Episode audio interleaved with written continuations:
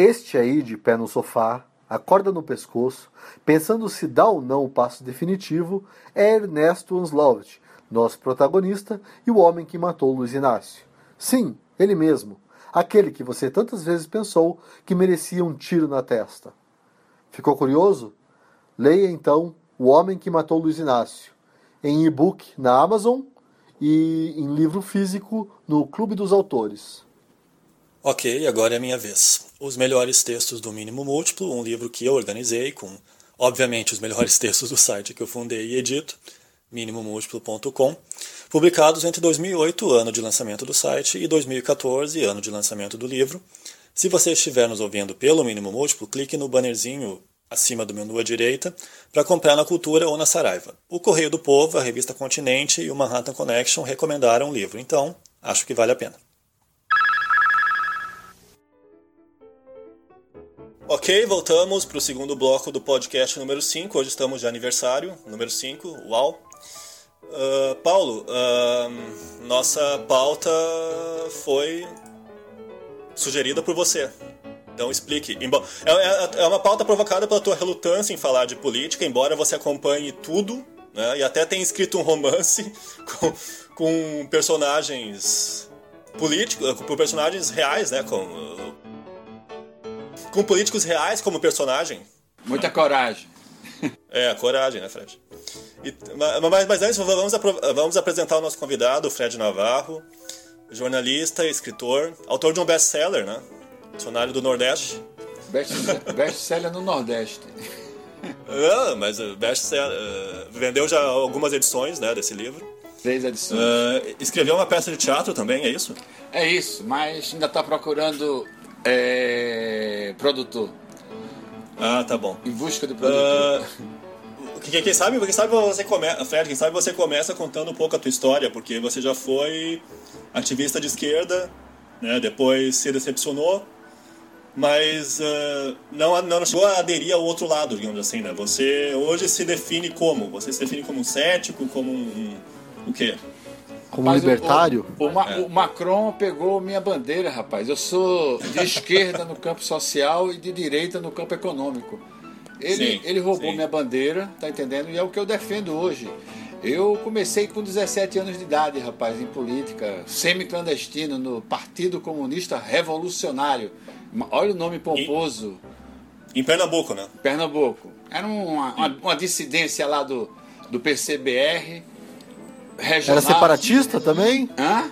Como? Era separatista também? Oh, era a, a, aquele esquartejamento da esquerda já no final da década de 70, Paulo. Já era dissidência também, de, juntando com dissidência do, do PCdoB, entendeu? O pessoal da, que teve aqueles presos políticos de Itamaracá, não sei se você lembra. Sim, sim. Todo sim. o Comitê Central foi preso, aí depois o Cajá, o Edival Nunes da Silva, aquele povo todo.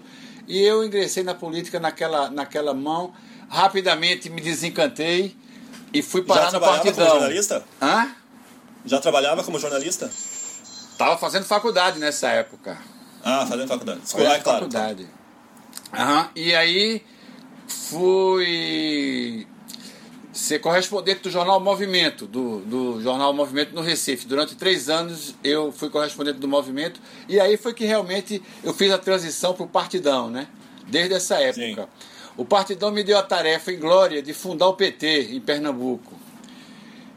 Mandou vários militantes se infiltrarem nesse negócio do PT, que está surgindo aí esse partido e tal. E eu entrei de gaiato, é, é, infiltrado do Partidão. Terminei sendo um dos fundadores, não só do PT de Pernambuco, como do PT Nacional. Eu estava na Sim. famosa reunião do Colégio Sion, que fundou o PT em São Paulo, em 79. Mas aí também caí fora rapidamente do PT, entendeu? E fiquei no PPS, Lucas, até 94. Rasguei minha carteirinha quando virou PPS, o Partidão. Já tinha Sim. dado minha contribuição à causa partidária. De lá para cá, eu sou jornalista independente, já paguei preço caríssimo por ser independente né, de um lado e do outro, mas mantenho é, até hoje. Pagamos todos, pagamos todos. Pronto, mantenho até hoje isso e adoro me divertir com, com as porradas à esquerda e à direita, adoro. É, é treinamento, é treinamento. mas é um pouco isso, a, a história é essa, e paralelamente o tempo todo, jornalista né? Fui É. aqui, na- aqui em São Paulo, trabalhei na Isto É durante três anos também. Tive duas empresas de assessoria de imprensa aqui em São Paulo. E hoje estou literalmente aposentado. Faço o que eu quero, escrevo para quem eu quero. E Fred, Fala, fala Paulo. é, voltando à nossa pauta, me diz aí, você tem todo esse histórico político, é, eu já te disse fora do ar que a gente discorda um pouco, né? Eu acho que a alienação hoje em dia mais do que nunca é necessária, eu não aguento mais esse, esse, esse clima de efervescência política e de Mas Paulo, desculpa, desculpa te interromper. A alienação é um termo, isso até o Fred pode comentar também. Alienação é um termo com origem em Marx, né? O, o Marx dizia que a, a burguesia era alienada da situação ao seu redor, não é isso? E aí, então, então, opa, Ah, então, então- isso. então- Vou ver então- aqui no meu fichamento. o Paulo, do ponto de vista marxista, é um burguesão, assim, né? Uma... É, mas existe alienação intelectual também, né, Lucas? Essa é poderosa. Ah, tem. Ela, às vezes, inclusive, é a medida mais correta. Eu não acho que o intelectual tem que ser partidário de porra nenhuma, de nada, entendeu? Ele tem que ser fiel à, à, à arte dele, ao trabalho dele, à, à filosofia dele. Os, os exemplos que você tem no mundo de grandes artistas que, por um momento, entraram num partido político e quiseram essa participação mais efetiva foram trágicas, né? De Jorge verdade, é Sepron verdade. na Espanha, a Graciliano Ramos aqui no, no, no PCB. verdade, é o, que, o, o que é que ficou dessas, dessa, dessa participação? Nada. O que ficou foi a arte desses caras, o trabalho deles. É verdade, é verdade. Então a alienação Paulo, muitas diga. vezes é, é correto. Paulo, diga. Eu não tenho nada a acrescentar, eu também acho isso, mas eu tô falando, nem falo dessa, dessa, dessa alienação do artista, eu falo mais é do público mesmo. Do cidadão. As pessoas buscam, as, as pessoas buscam na literatura e na música e tal, cada vez mais uma participação política, um engajamento numa causa. É. É, e parece que como artista, parece que o artista se sente obrigado a defender causas agora. Eu lembro de ter entrevistado o João Gilberto Noll, por exemplo, uma vez, e ele falando sobre isso lá faz muito tempo. E ele, ele ficou muito puto comigo, falou assim, pô, eu não sou militante gay, eu não sinto essa necessidade. Eu acho que falta, falta no artista esse grito de liberdade, na verdade. Perfeito, Fala assim, "Porra, perfeito. Concordo, concordo. merda." Concordo.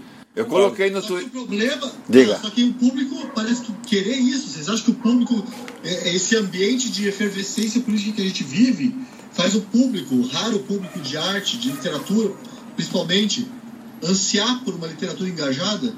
Eu acho que, eh, eu acho que é, é um pouco óbvio isso que eu estou dizendo, mas é fruto do, do contexto, Paulo. Ah, Eu, eu, eu vejo, eu percebo claramente assim que antes, eu até fiz, andei fazendo um comentário esses dias ah, que antes de 2013 no Brasil, antes daquelas, daqueles protestos de- nas ruas e tal, o brasileiro não falava de política, né? era, uma, era o último assunto pelo qual o brasileiro se interessava, né? E depois, ah, os, os protestos foram tão inesperados, tão intensos, né?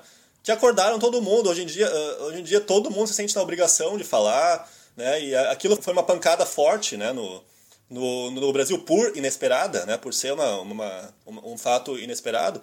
E aquilo, desde então, o brasileiro só fala de política. Eu acho que o que, que não chegou ainda foi o meio termo. Né? Talvez seja isso que, que, que você, no fundo, queira, Paulo. Você queira um meio termo. Entendeu? Que não veio ainda.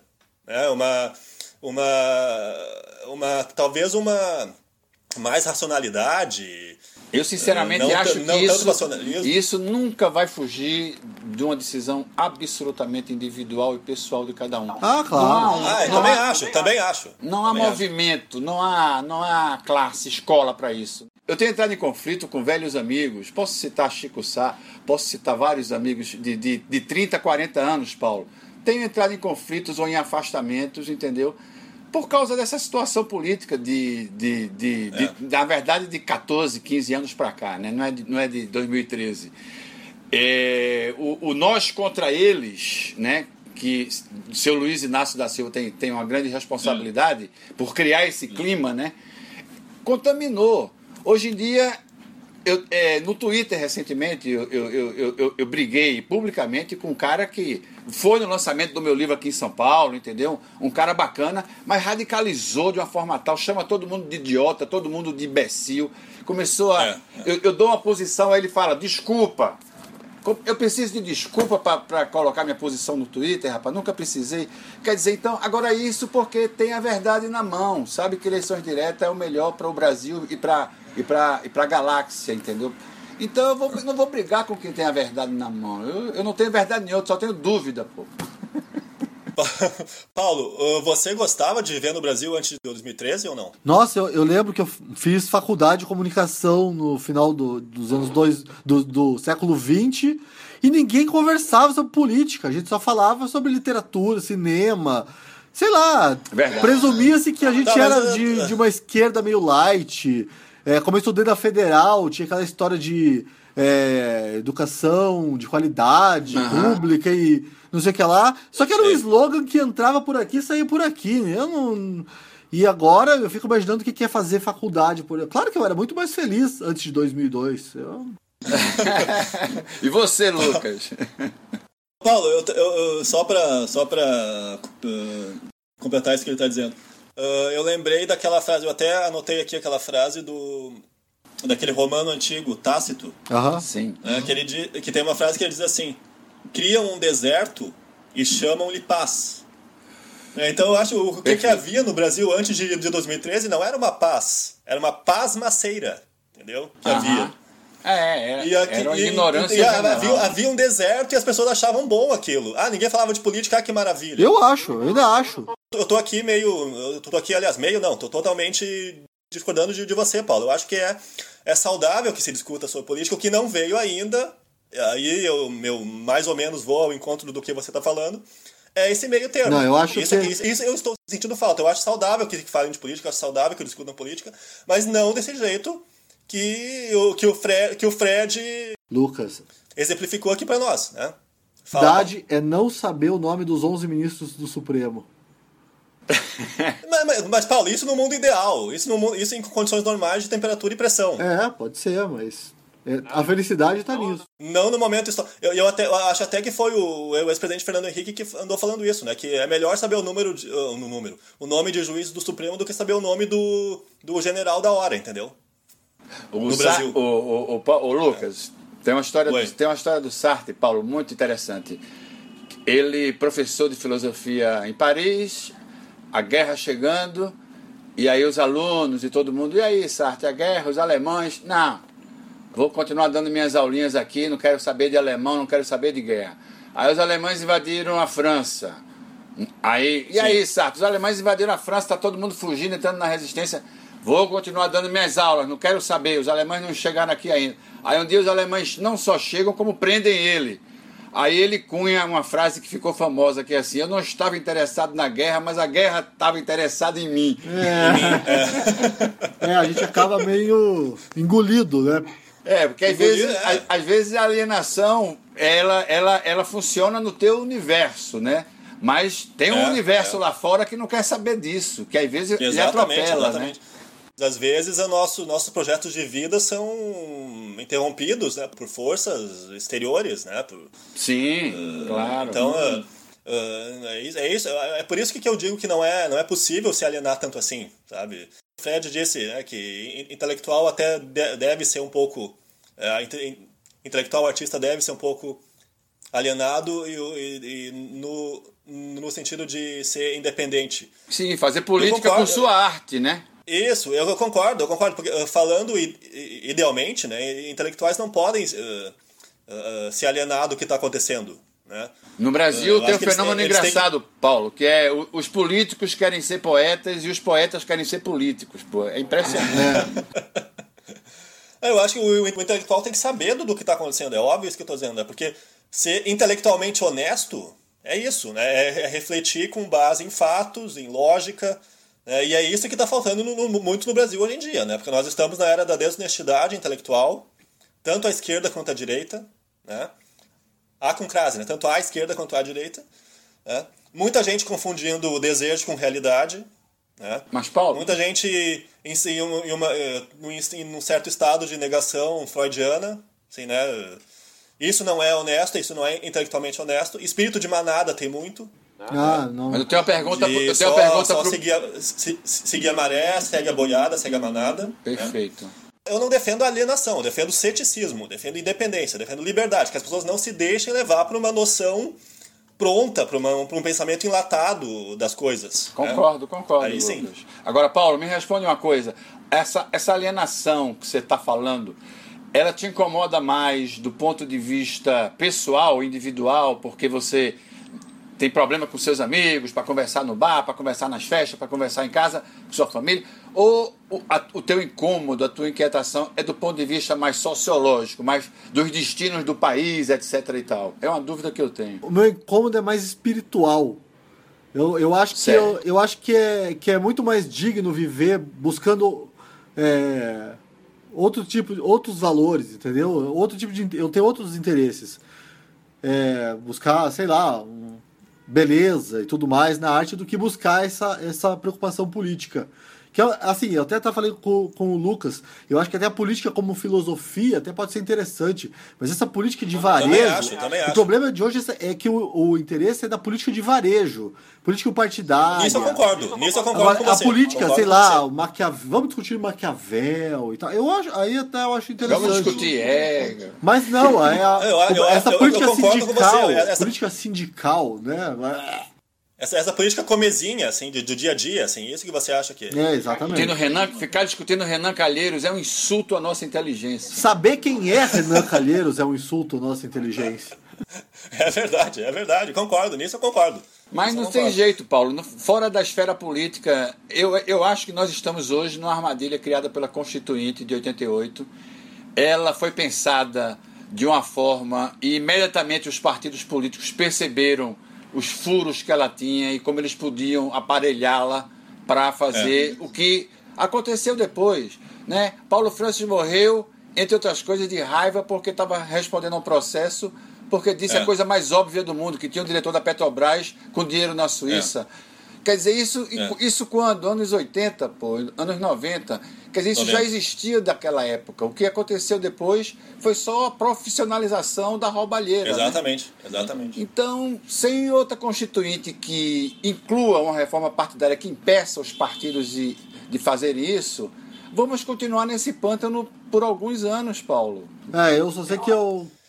Eu acho que vai. Paulo, eu acho que. Eu não quero ter Paulo. de saber detalhes da Constituinte. Hoje em dia eu sei. Eu sou um, escritor de 40 anos. Eu não quero saber detalhes. Ah, o artigo 5 que fala sobre a liberdade. Eu não quero saber. Eu não sou advogado. Eu não quero saber isso. Exatamente. exatamente. E eu acho. Fala, eu, eu acho que. Fala, fala, fala. Não, não, eu acho que vai. Eu, isso, tudo que o Fred falou, eu acho bacana. E acho que vai surgir alguma coisa. Inevitavelmente vai surgir alguma coisa desse clima todo de conflito. Entendeu? Nem que, nem que coisa, seja fal, pior. Falando, nem que seja pior. É, mas isso, isso faz parte, Fred. Os, os, os, países, de vez em quando, eu acho que nenhuma sociedade amadurece sem trancos, né? Sim, tranquilo. Eu então, uh, então não é. Uh, de certa forma, é até esperado, até desejável que, que, que aconteçam crises e que porque isso serve para uma população amadurecer Sim, e, perceber coisas que não tinha percebido ainda, entendeu? Em Montevideo, em Montevideo, em dezembro, Paulo, encontrei vários amigos jornalistas que moram lá, é, de lá mesmo, alguns argentinos, eles impressionados como Marcelo Odebrecht estava na cadeia. Ele disse, Fred, é, nenhum é. país da América Latina conseguiu botar um Marcelo Odebrecht na cadeia e vocês conseguiram botar vários. O que é que está acontecendo é, no Brasil? Eles loucos. É, sem, sem entender. Eu ainda sigo, ainda sigo sonhando em não ter que saber um dia quem é Marcelo Debrecht. Eu acho que você precisa mudar para a Ilha de Páscoa. É, uma boa, é, uma boa. Até em, Noronha, até em Noronha você vai saber quem é o Debrecht. Fernando Noronha, Fernando de Noronha é território brasileiro, né? Uh, Paulo, já que a gente está com quase 20 minutos aqui, Vamos eh, encerrando o bloco então. Eu vou finalizar então com aquela frase que, que, que eu gosto muito, que eu já te falei, uh, e que também encerra o, um romance, né? encerra o Yaya Garcia do Machado. A última frase é assim: alguma coisa escapa ao naufrágio das ilusões. É ótimo. Né? É uma frase linda, é uma frase linda, uma frase lapidar. Né? Uhum. Alguma coisa vai, alguma coisa vai surgir disso. Alguma co... as coisas naufragam e alguma coisa emerge. É né? pela, pela força do, pela força do, do, do, do navio indo para o fundo, a água faz faz eh, emergir alguma coisa, né? É dele, então, é, dele, é dele também os vencedores as, as batatas, não? Sim, essa, essa é do Quincas Borba, é a, é a filosofia do Quincas Borba. Filosofia também, do humanitismo. Também cabe na conjuntura. Fred, cabe, obrigado, cabe. obrigado por ter participado. Paulo, prazer enorme. Vamos repetir a dosagem. Quando vocês quiserem, estou à disposição. Vamos, vamos. Estamos, estamos sempre. Eh, a gente está sempre querendo. Querendo que participe do nosso programa, a gente gente de boas ideias, de bom texto. O Fred escreve muito bem. Você gostou colaborando com a, com a revista Bula? Né? Com a revista Bula e com a revista Continente. É. São as duas. Isso, com o Continente também, que eu, que eu, que eu também colaboro e o Paulo Isso. também já, já foi colaborador. Paulo, vamos encerrando então. Até o próximo. Abraço grande para vocês dois. Obrigado, obrigado. E obrigado para quem nos ouviu, né? Vou agradecer a audiência aqui. Obrigado para quem perdeu 30 minutos das suas vidas para nos escutar. E continue nos escutando, por favor. E sigam nos nossos twitters, o, Fred, o Twitter do Fred é Fred Navarro, né? O do Pozonoff é Pozonoff com dois Fs. E o meu, Lucas Underline Colombo. Abraço, obrigado.